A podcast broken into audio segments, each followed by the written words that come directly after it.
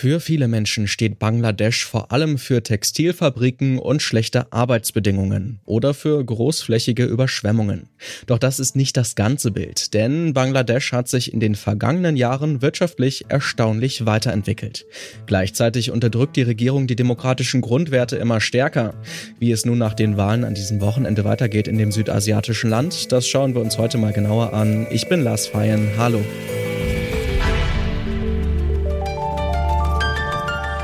Zurück zum Thema.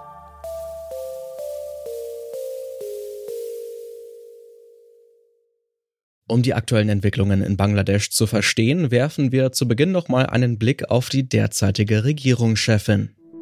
Sheikh Hasina ist mit Unterbrechungen seit knapp 20 Jahren an der Macht in Bangladesch und regiert damit länger als jede andere Frau auf der Welt. BeobachterInnen bescheinigen Sheikh Hasina einen eisernen Machtwillen. Sie zeichnen das Bild einer unerbittlichen Frau, die das Land zunehmend autoritär führt. Kritiker werfen ihrer Regierung und dem Staat vor, Oppositionelle, Journalisten und Menschenrechtsaktivisten ermorden zu lassen. Viele Menschen in Bangladesch verbinden mit ihr aber auch einen bemerkenswerten wirtschaftlichen Aufstieg. Die unumstrittene Führungsposition in dem Land hat Sheikh Hasina aber erst in den vergangenen gut zehn Jahren erlangt. Davor lieferte sie sich einen Machtkampf mit Khaleda Zia, der Anführerin der derzeit größten Oppositionspartei, der Bangladesh Nationalist Party. In Medienberichten ist von einem epischen Duell der alten Damen zu lesen. Dass Premierministerin Sheikh Hasina nach der Parlamentswahl nun an der Macht bleibt, gilt jedoch als gesichert. Von einer demokratischen Abstimmung könne nämlich keine Rede sein, so Expertinnen. Schon im vergangenen Jahr hat sich die Lage in Bangladesch immer weiter zugespitzt, vor allem auch durch Straßenproteste der Opposition. Was es immer, immer wieder gab ähm, und was man jetzt auch in den letzten Tagen gesehen hat, war brennende Busse. Laura Höflinger ist Spiegelkorrespondentin in Südasien und berichtet auch über Bangladesch. Sie beschreibt die Proteste, die sie auch vor einigen Wochen selbst in der Hauptstadt Dhaka beobachtet hat. Das ist etwas sehr Tragisches und was sehr Trauriges, was sich in, in Bangladesch abspielt und wo sich die, die Seiten gegenseitig die, die Schuld ähm, äh, zuschieben, wo ähm, Busse mit Insassen angezündet werden und da auch immer wieder Leute sterben. Als ich zum Beispiel in Dhaka war, war das gerade der Fall. Da sind die Leute nicht mehr schnell genug aus dem Bus rausgekommen ähm, und äh, sind da äh, verbrannt. Und äh, das war so ein richtiges, und ich glaube, das bildet ganz gut ab den Stand der Dinge. Äh, die Regierungspartei hat das direkt zur, zur Vorlage genommen, um eben diese Inhaftierungen äh, zu rechtfertigen. Sagen, guck, das macht die Opposition, solche Dinge.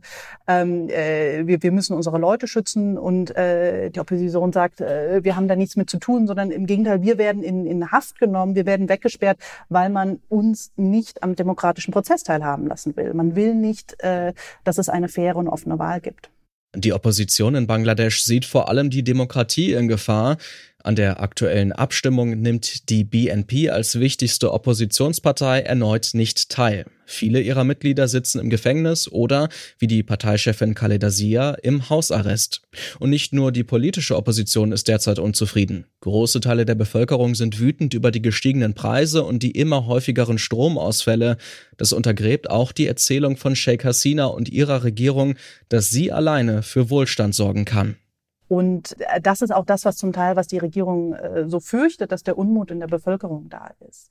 Ähm, und was, ja, den muss man wirklich sagen, den Zerfall der Demokratie im Land ähm, äh, angeht, das fasst vielleicht ganz gut ähm, ein, ein sehr zynischer Spruch zusammen, den, den ein, ein junger Mann in, in Dhaka zu mir gesagt hat. Ich habe ihn gefragt, na, gehst du denn dann wählen? Und er sagte, warum soll ich wählen gehen? Es macht ja jemand anders für mich. Doch viele andere Menschen verbinden mit Sheikh Hasinas Regierung weiterhin den rasanten Aufstieg, den Bangladesch in den vergangenen Jahrzehnten erlebt hat. Also die Unabhängigkeit ist noch gar nicht so lange her. Und dieses Land hat Unfassbares geschafft in diesen, in diesen 50 Jahren.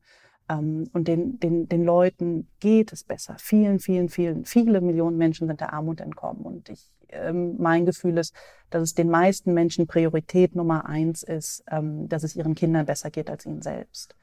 Dieses Versprechen des Fortschritts muss die Regierung aber auch erfüllen. Und genau das wird derzeit immer schwieriger. Laura Höflinger geht davon aus, dass die Wirtschaft auch weiter wachsen wird, wenn auch nicht mehr so verlässlich und schnell wie in der Vergangenheit.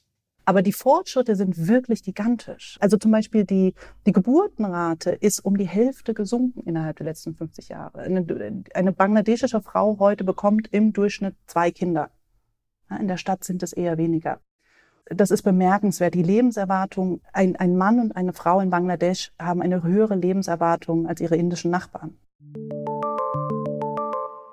Diese beiden Entwicklungen in Bangladesch, also die wachsende politische Repression, aber eben auch das Wirtschaftswachstum, die machen die Rolle von Premierministerin Sheikh Hasina so ambivalent. So erklärt es auch Christian Wagner, Senior Fellow bei der Stiftung Wissenschaft und Politik in Berlin. Wir haben auf der einen Seite eben diese ja doch deutlichen äh, wirtschaftlichen, aber auch sozialen Fortschritte. Also wir haben in den letzten Jahren gesehen, dass äh, Bangladesch bei einer Reihe von Sozialindikatoren vor allem auch was Frauenförderung anbelangt, doch deutliche Fortschritte gemacht hat, äh, zum Teil sogar bessere Sozialindikatoren als benachbarte Länder wie zum Beispiel Indien haben. Auf der anderen Seite sehen wir eben auch äh, in den letzten Jahren, dass eben die autokratischen Tendenzen deutlich zugenommen haben. Ähm, es gibt zahlreiche Berichte ähm, über willkürliche Tötungen durch Sicherheitsorgane. Es gibt starke Einschränkungen bei der Presse- und Medienfreiheit Oppositionelle werden überzogen äh, mit Gerichtsverfahren.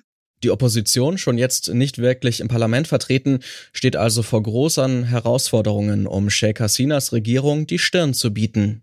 Man hat von Seiten der Opposition versucht, eben den Protest auf die Straße zu tragen. Wir haben in den letzten Monaten äh, große Demonstrationen in Dhaka gesehen, die dann auch immer wieder zu gewaltsamen Auseinandersetzungen mit den Sicherheitskräften geführt haben. Ähm, wir haben auch Massenverhaftungen von Oppositionsanhängern gesehen. Die Opposition versucht mittlerweile wieder stärker auch ein Bündnis zu schmieden zwischen den verschiedenen Parteien. Das erweist sich aber natürlich als ähm, vergleichsweise schwierig. Doch nicht nur im Land selbst wird die Wahl aufmerksam verfolgt, denn auch für Länder wie den großen Nachbarn Indien, aber auch China und die USA ist Bangladesch ein wichtiger Partner. Die antidemokratischen Entwicklungen sieht man aber gerade in Washington auch kritisch. Vor allem die USA haben sich hier schon deutlich stärker positioniert. Man hat von Seiten der amerikanischen Regierung eine Reihe von Sanktionen verhängt gegen Mitarbeiter aus den Sicherheitsbehörden. Man hat äh, Sanktionen angedroht gegen alle Personen, die eben ähm, eine demokratische Wahl verhindern. Also hier wird man abwarten müssen, was dann wirklich umgesetzt wird. Auf der anderen Seite hat aber Bangladesch äh, sich natürlich auch diesem ähm, ja, westlichen Einfluss entzogen. Man hat eben mit, mittlerweile sehr enge Beziehungen zu China. Man hat auch sehr enge Beziehungen zu ähm, Russland. Russland wird unter anderem das erste äh, Atomkraftwerk im Land bauen und natürlich der größte Nachbar Indien ähm, hat ein großes Interesse an der Kontinuität. Indien hat traditionell sehr gute Beziehungen zu Sheikh Hasina und der ähm, Awami Liga. Das Ergebnis der Parlamentswahl in Bangladesch steht praktisch schon vorab fest. Regierungschefin Sheikh Hasina wird wohl auch in den kommenden Jahren den Kurs des südasiatischen Landes bestimmen. Daran gibt es international zwar Kritik, aber Bangladesch hat gute Beziehungen zu anderen Staaten in der Region und muss westliche Sanktionen wegen der Repression im Land nur begrenzt fürchten. Trotzdem steht fest, die Regierung muss für Stabilität sorgen, um den Unmut der Bevölkerung nicht zu verstärken. Dafür muss das rasante Wirtschaftswachstum der vergangenen Jahrzehnte weitergehen, eine große Herausforderung für Bangladesch. Und das war's von uns für heute. Mit mir in dieser Folge beteiligt waren Ina Lebetjew in der Redaktion und Florian Drexler in der Audioproduktion. Ich bin Lars Feyen, macht's gut und wohl an. Zurück zum Thema vom Podcast Radio Detektor FM.